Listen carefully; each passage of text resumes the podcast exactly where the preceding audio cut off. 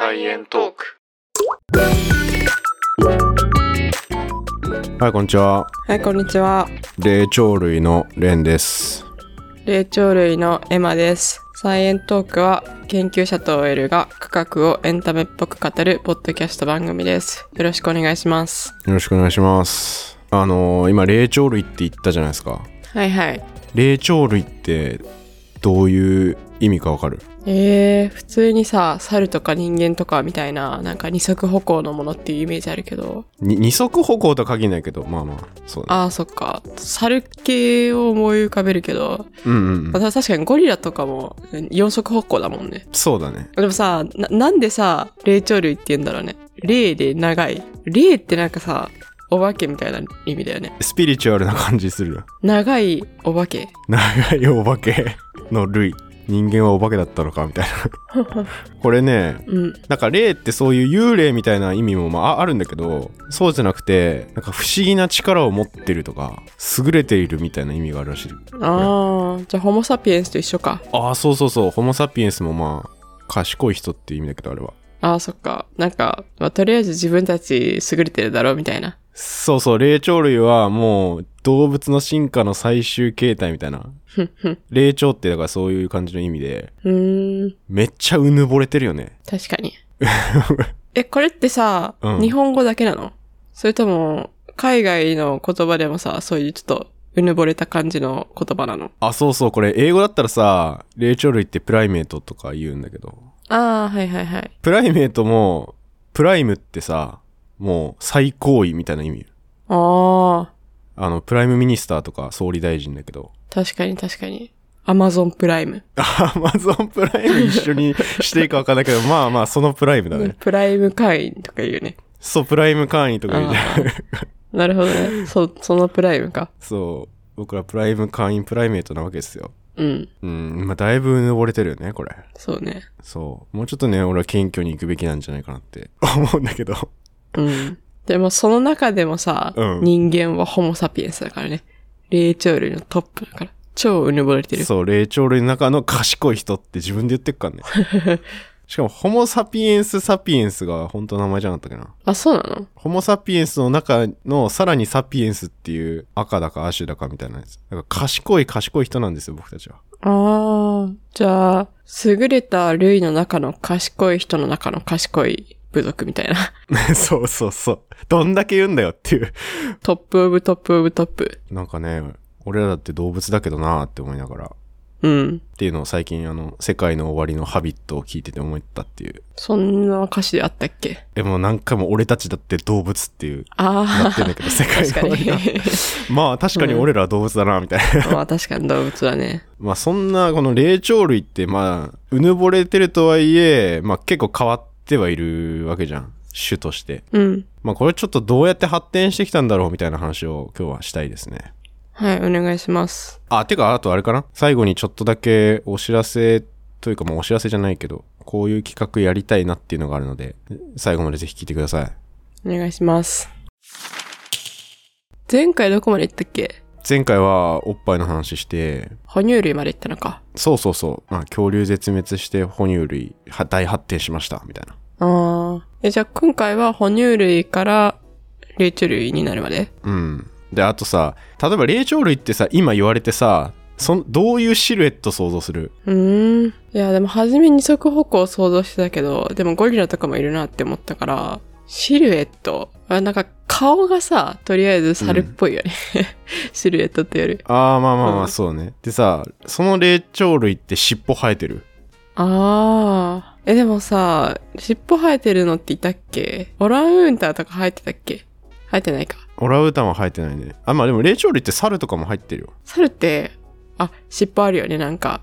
短いやつ。そうそうそうそうそう。俺これさ、人によってさ、霊長類って言われて、パッてイメージした姿が、尻尾ある人とない人いるんじゃないかなと思うんだよね。うーん。まあどっちもいるんだけど。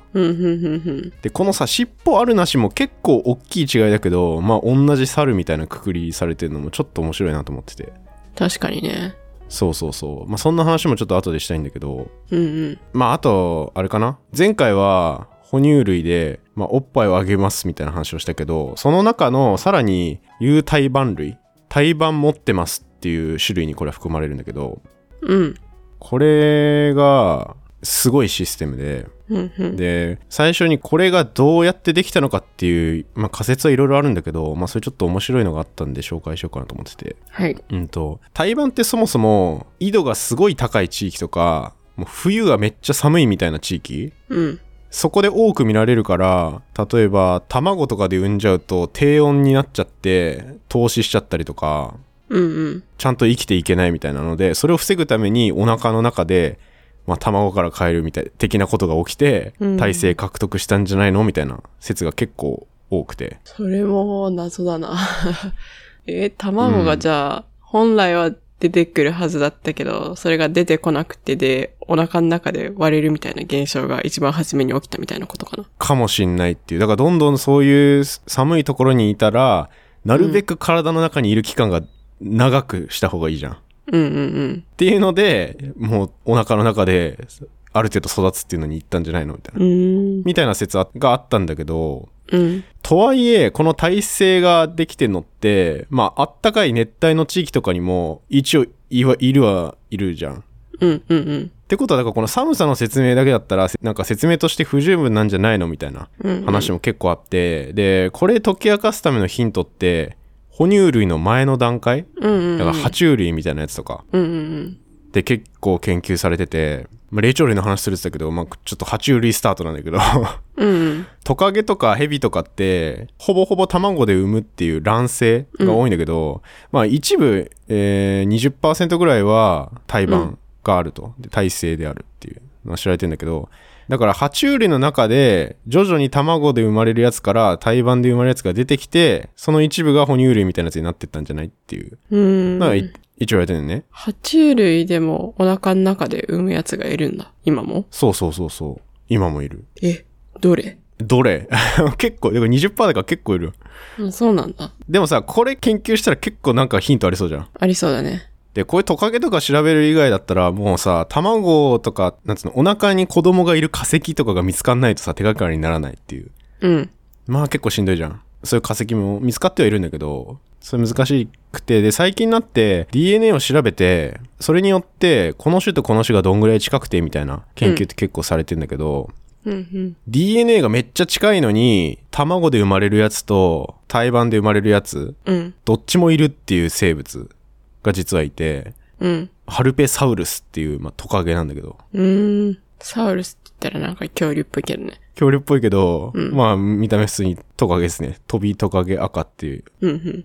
やつかな。じゃあ、そのハルペサウルス周辺のやつってどんなやつがいいのかなっていうと、大きく分けて2種類いて、すごい素早くちょこまか動くけど卵で産むってやつと、うん。ゆっくり動いて胎盤持ってるってやつがいると。はいはいはいはい。ヒントになりそうだね。そう。じゃあ、これからどういう仮説立てられると思う？うーん。ゆっくり動くやつが胎盤持って、お腹の中で赤ちゃんを産むから、産むっていうか、卵を出さないから、うんうん。え、ちょっと待って、これは赤ちゃんをお腹の中であの育てるようになった理由ってこと？を予想しろってこと？そう。結構むずいかもしれないけど、これ。ええいや、なんかさ、普通にお腹の中で赤ちゃんを産むっていうか、卵を産まないようになったから、その結果として動きが遅くなるみたいな、そっちは考えられるけど、ああ、うん、それもある、それもある。でも、ん？ゆっくり動くからお腹の中で赤ちゃんを育てるようになったみたいな、その、そっちの方向で仮説立てなきゃいけないってことよね。まあでもこれ結果的にそういうやつが残っていったというか、んちょこまか早く動くやつが、うん。卵のままでも別に良かったみたいな ことなんだけど。で、ヒントというか、このハルペサウルスうん。の仲間がどういう動きするかっていうと、これ基本木の上にいるんだよね。うん。で、卵を産んだりするときだけ、その、湿度とかの関係で地面の中に卵を産まなきゃいけない。っうん。うん。うん。ていうのは分かってる。そしたら、海に行くまでの間にちょっと危険があるよね。食べられたりとか。そう。え、じゃあずっと安全な場所にいるために卵を産まなくなったってこと？ああ、まあ、ずっとあん、そう、まあ、そう、ほぼ正解というか、そんな感じ。素早く動くやつは別にさっと行って、うん。卵産んで、また木の上戻って、みたいな動きが簡単にできるんだけど、うん。とはいえその妊娠してたなんか卵を抱えるとどんどん体重くなってでその地面に卵を産みに行くっていう過程で殺されちゃうっていうのでうんうん。まあゆっくりなスピードのやつってなかなか生き残るのが難しいというかう。だからその妊娠期間が長くてお腹にいっぱい卵みたいのを貯めるみたいな感じ体がめっちゃ重くなる種類ほど捕食されるリスクは高まる、うんうんから生存に不利になるうん。っていうのでまずその卵を今でも産めるってやつはだから素早いやつが生き残ってきたんじゃないのっていううん。ああ、なるほど。でそれがトカゲみたいなやつが体制になっていくっていうのを、まあ、制限してる可能性があるよねっていうのが一つ考え方としてあってうん。でもう一個もうあんまり早く動けないやつはどっちかというと敵に見つかりにくい行動をしたりとかうん。なるべくそういう卵を産みに行くみたいな過程がなくて隠れてる方がさまあ動き遅いから生き残れるじゃん、一応っていうのでもうどんどん木の上でいいように体勢を獲得してったんじゃないのみたいなうーん。てかそういうトカゲが生き残ってったんじゃないっていう仮説が一応あるなるほど。まあ、その時は、でも、うんトカゲで始まりはの理由はそういうことだったんだよね。今はさ、なんかチーターとかうんめっちゃ速く走る動物でも子供産むじゃん。あそうだねで実際さこうやって木の上で住んでるトカゲみたいなやつとかまあそこからさ哺乳類みたいになんか毛生えてるネズミみたいなやつ生まれてくるっていう感じになったらうん。チーターとかさ地上でめっちゃ速く走るやつとか結局その木の上でコソコソしてたネズミが、まあ、恐竜とかいなくなって地面まで進出していろんな哺乳類になっていったんじゃないのっていう、まあ、そういう話だから、うんうん。後から出てきてるってことだねそういうの。うん。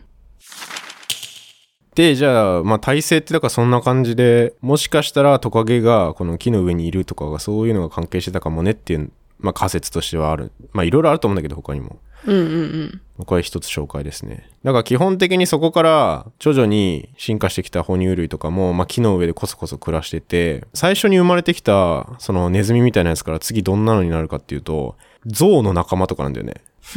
ちょっと対極的すぎん？ネズミからゾウ。サイズも全然違うよね。あ、でもね、これね、象、象の仲間ではあるんだけど、これ DNA 的に近いって分かってんだけど、うん。すっごいちっちゃい象の仲間っているの。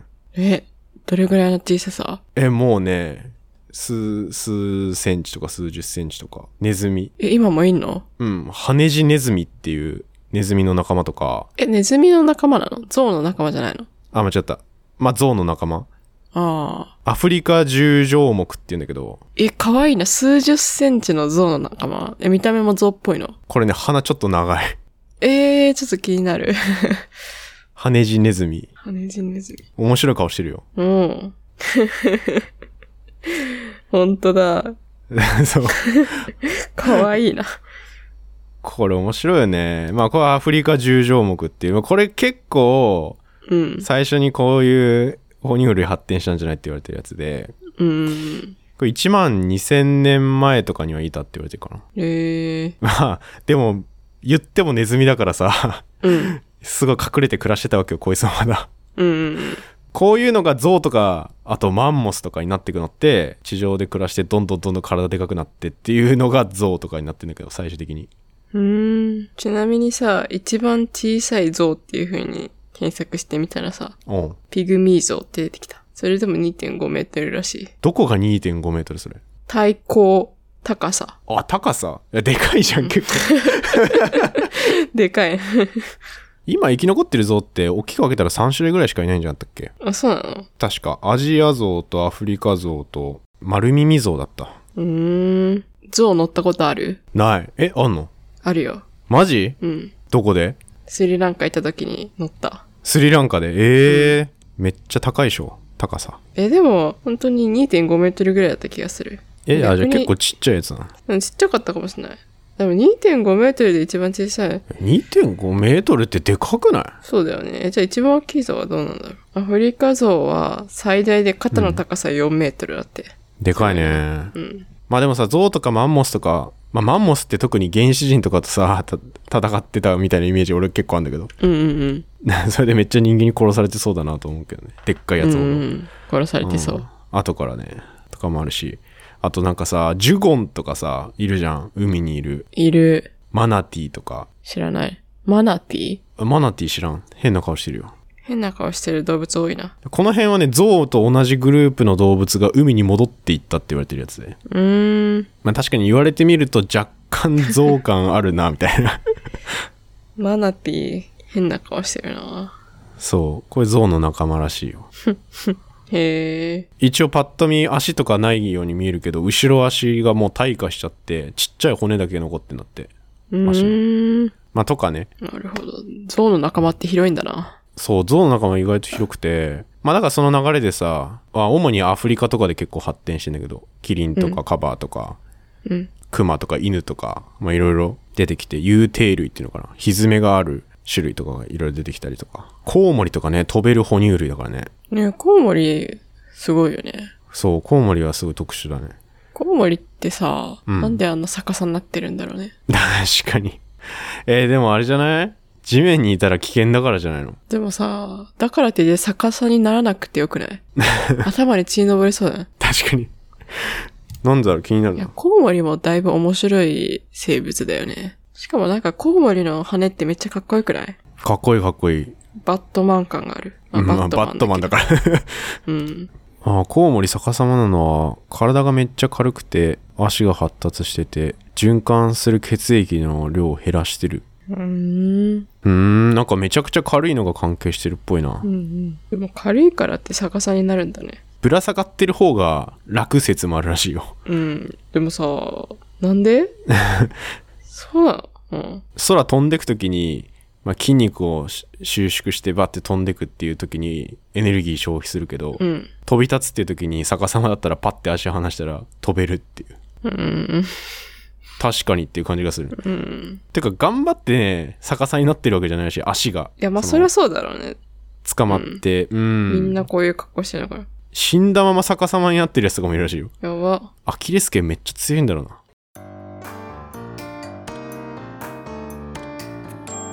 サイエントーク。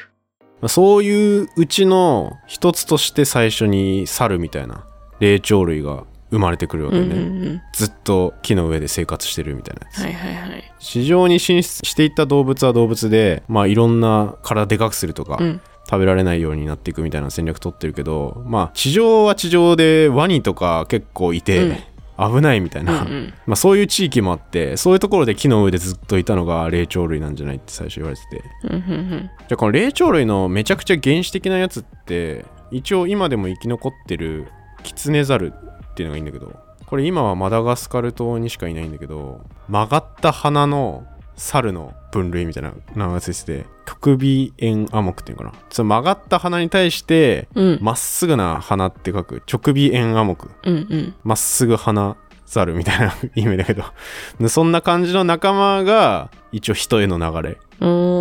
で、まあそっから今度広い鼻のやつと狭い鼻のやつとみたいな分類があって、どんどんどんどん分分類されていくんだけど、一応ざっくり分けて猿3種類って言われてて、うん旧世界猿と新世界猿と類人猿。うん。うんうん。で、これこが最初に、あの、猿って言われたら尻尾あるなしって、どっちイメージするっていう話がここで、うんうんうん。うん、猿は尻尾があって、まあ、類人猿は基本的には尻尾がないっていう感じになってんだけど、旧世界猿っていうのは、最初にアフリカとかで生まれてた猿。うんうん。で、この新世界猿っていうのは、猿結構ここからすごい動きしてて、アフリカで進化してるんだけど、アジアとか南米とかにもまあ猿っているじゃん。うん。で、猿出てきた時って大陸離れてたのよ、もうんうんうん。う。なのに、アフリカから南米とかに大陸渡ってる猿いるんだよね。すごい。どうやって？これやばくない？で、こうめっちゃ真面目にこれ研究して、うん。アフリカの猿の集団がイカダみたいなものに乗って、南アメリカまで到達したんじゃないかっていう研究もあって。でもさ、それしかないよね。だって大陸続いてなかったらさ。うん。渡った先で進化してるのが新世界猿って言われてるような種類なんだけど。でもさ、これ冷静にやばくない？な結構頭良かったんかな。わかんない。これ、なんかクレヨンしんちゃんのジャングル帝国思い出した、これ。いや、これね、ちょっとやばい。なんでこうやって言われてるかっていうと、南アメリカのある時代の地層から、いきなり猿の化石めっちゃ出てくるようになってんだよね。も南アメリカで進化したっていう証拠みたいなのは特になくて、まあ急に出てくるんだ。うん、ぽいよ。アフリカが最初で。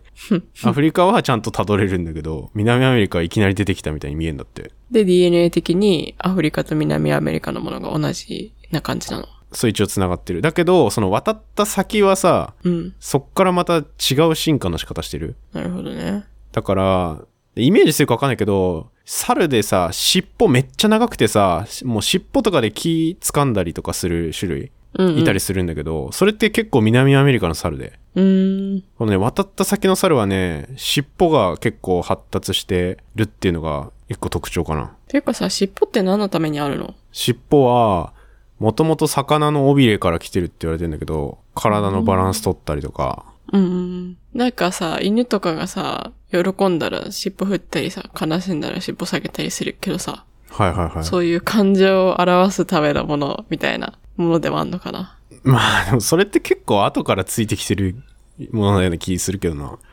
どうなんだろう？ちょっとわかんないけどレーダーみたいな。なんか察知する。そんな機能あんのか？あんまないと思うけど。何のためなの？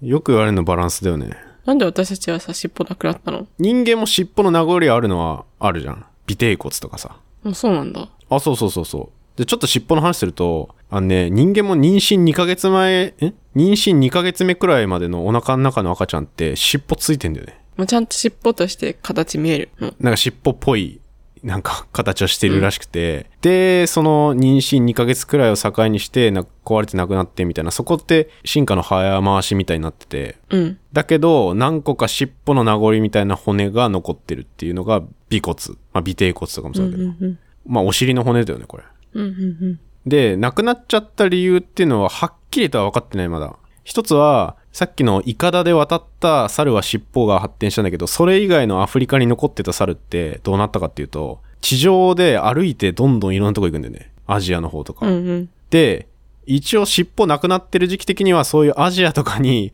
アフリカから徒歩で行って、うんそのどっかで尻尾なくなってってるみたいな。うーん。あ、じゃあ、うん類人猿、尻尾ないやつ、その3種類のうちの一つは、うんうんうん。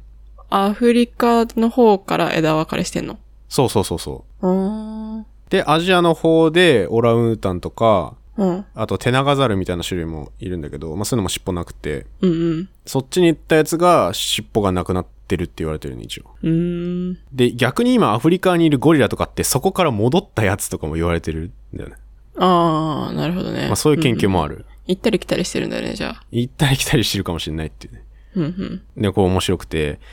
で、まあいろんな説あるけど、その、どっちかというとさ、新世界ザルみたいな尻尾長いやつはもうずっと木の上で生活してるから、まあどんどんどんどんその尻尾を生かしていくっていう方向に行って、逆に歩いてアジアとか行った方はもう木の上とかの生活を捨てて地面に降りてるから、どんどん尻尾必要なくなってったんじゃないとか。っていう、まあ一応仮説とかはあるね。そこからもう、まあ最初4足歩行だけど、どんどん2足で歩けるっぽいやつになっていくとか。うんうん。で、その、猿がどんどん住んでるところを拡大していくっていう過程で出てきたんじゃないかって言われてる。うんうんうん。でも、はっきりと答えは出てない。で、うん。うん。一応、今の技術で尻尾を調べた最新研究1個だけ紹介すると、うん去年かな ?2021 年に論文で出てたんだけど、尻尾の遺伝子みたいなのがあって、うん。尻尾がある猿と尻尾がない猿の遺伝子を比較してみると、なんか尻尾ない猿と人間に共通してる遺伝子の変異っていうのがあって、うん。TBXT っていう、まあ、名前の遺伝子なんだけど、これが尻尾の形成にかかっている遺伝子なんじゃないっていうのは、もう最近では分かってて、うんこれがオンになると尻尾入るし、オフになると尻尾生えなくなるんじゃないって。そう。だからマウスの遺伝子、この TBXT 遺伝子に変異させたら、尻尾なくなっちゃってするらしいね。ええー、すごい。面白いね。うん。これ結構すごい研究だけど。うん。だから、まあ徐々になくなっていったっていう考え方もまあできるはできると思うけど、こういう遺伝子のスイッチが切り替わって、とか変異して、尻尾なくなっちゃうみたいなのって、だから、猿の仲間で昔この遺伝子に変異入った尻尾ないやつが、どんどん増えて、うーん。まあ今尻尾ない、みたいな。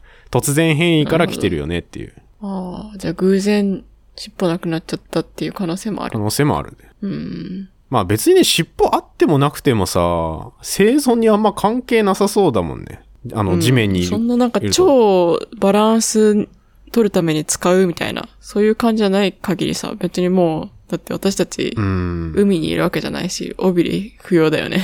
まあ、尾びれはひ、まあ、尾びれというか、まあそうだね。うん。まあこれちょっと不思議なとこまだ残ってますけどね。まあちょっと人間の話すると、人間は猿から進化したっていうのって正しいと思うん。わからん。う。わからん。え、猿じゃなくてオランウータンみたいな、そういうこと？あー、いや、でもね、そういうわけでもないんだよね。その、オランウータンはオランウータンでまた別な枝分かれだから、人間って、うんその、チンパンジーとかオランウータンとか、類人猿みたいなやつが、何かしらの共通の祖先から進化したっていう言い方が一応正しいらしくて、うんうんうん。その、猿みたいなやつから、オランウータンみたいなやつになって人間になったみたいなそういう感じじゃなくて、うんうん結構並列みたいな感じ、その辺って。うん。とは言われてますね。じゃあその元になったのは何なの？うん、元になったのがこれですっていう言い方多分ね、あんまはっきり言えないんじゃないかな。多分。うん何かしら共通祖先っていう言い方されてる。うんうんだってそれってさ、今残ってなかったりするもんね。わからんけど。うん。まあ、とはいえ人間とチンパンジーってうん。遺伝子的には96%ぐらい一緒。だから、うんうんまあ、それ辿ると、まあ700万年前ぐらいにそういうのが分かれてんじゃないっていう、チンパンジーと人間。とは一応言われてる、ねじゃあ、人間とチンパンジーの違いってなんだよって感じもするけどね。うん。何なんですか？まあ、一個言えるのが、直立して二足歩行するっていうことか。確かに。あとは毛が多いとか、オランウータンの方が。まあ確かにね、毛の違いもあるな。うん。毛の話シーズン1でしたことあるけど。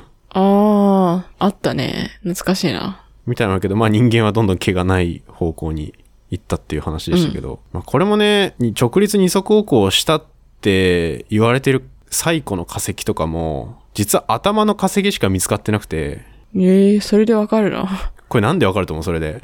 直立に速歩行。え、え、なんか DNA とかから今の直立二足歩行のと同じだったみたいなってこと？ああ、いや、DNA じゃなくてさ、もう化石の、なんつうの、化石でわかんの？化石の形？形でわかんの？うん。二足歩行をする頭蓋骨はなんか特徴的な形持ってるみたいな？そうそうそうそあ、首らへんかな？う。お、首、直立二足歩行するのは首が頭蓋骨の下にあるけど、うんうん四足歩行するのは首が頭蓋骨の後ろにあるみたいな。うん。おーもうまさにそう。おそうそう、本当にそうで、その首の、まあ、穴が開いてるみたいな位置が、真下からになってると、まあ、直立してるよね、みたいな。一応そういう推測ができるということらしいですよ。うん面白いね。ねえ。まあ、確かに、四足歩行で、頭蓋骨の真下に穴開いてたら、下しか見えないね。おー。前見れないの。ああ、でも、キリンとかってさ、キリン？四足歩行うん。だけど、頭の下に首ある。ああ、めっちゃ首長いと確かに。うん。まあ骨の形全然違うけど。まあ確かにな。うん、言われてみるとそうか。いや、でも、四足歩行から二足歩行にだんだんなったんだったら、うん。だんだん首の位置がおかしく、おかしくてか、後ろから下に移動していったっていうことなのか。うん、実際徐々にだと思うよ。面白い、ね。ある日いきなりピッて二足歩行にならんよな。多分二足歩行と四足歩行の中間みたいな状態も結構あったと思うんだけど、うんうんうんそのアフリカからアジアまで歩いてったりするときに。っうんうん。て考えるとね、面白いよね。面白い。うん。まあでもとはいえさ、最初の人類ってアフリカで生まれましたみたいに言われてるから、まあそういう尻尾がどんどんなくなった種類とかがいろいろ出てきて、アフリカに戻るやつとかもいたりして、うん。で、そうやって生まれてきたチンパンジーとかゴリラとかのうちの仲間の一つが人だったみたいな。感じよね。だし、人も一種類じゃなかったし、ホモなんちゃらがいっぱいいたってこと？ホモなんちゃらがいっぱいいたっていう。うんうん。まああの、ネアンデルタール人とかさ、結構有名だけど。うんうんうん。まあその辺は今度しよっかな、また。はい。そこら辺ちょっと気になるな。うん。ないよいよ人間の話だよね、こっから先。おー。ややっとやっとだいぶ動物なところが、もうこれででも、綺麗に人間まで繋がったんじゃない？そうね。話として一応。うんうんうん。まあそんな感じですね。これちなみに、あの地球生まれてから24時間時計の話でいくと、うん。地球0時に生まれたとして、哺乳類生まれたのが夜11時40分ぐらいって言ってたんだよね。うん。残り20分。うん。これ人とチンパンジー枝分かれしたのって、夜11時59分51秒ですよ、これ。やば。だから人間って、その分岐したって言われてるところからしても、まあ9秒分ぐらいみたいな。そんなもんなんえ、ですよ、じゃあ、完全にうん。私たちの人が生まれたのはいつなんだろう？完全に人が生まれたっていうのがどこで言うのかにもよるけど、ホモ・サピエンスみたいなのが生まれたっていう時うん。まあ一応ね、うん。14万年前にいろんな種類の人の種類、人というか類人猿がいたんだけど、気候変動によってガーッとす類人猿がかなり死んじゃった時期があって、そこでうん生き残ってたアフリカに住んでた数百人。それが今の僕らの祖先って言われてるんですね、一応。うんうんうんそれが14万年前なんで、えーっと、ホモ・サピエンス登場、あと3秒ぐらいですね。あと3秒。11時59分57秒ぐらいなんじゃないかな。おー。そんなもんですね。すご。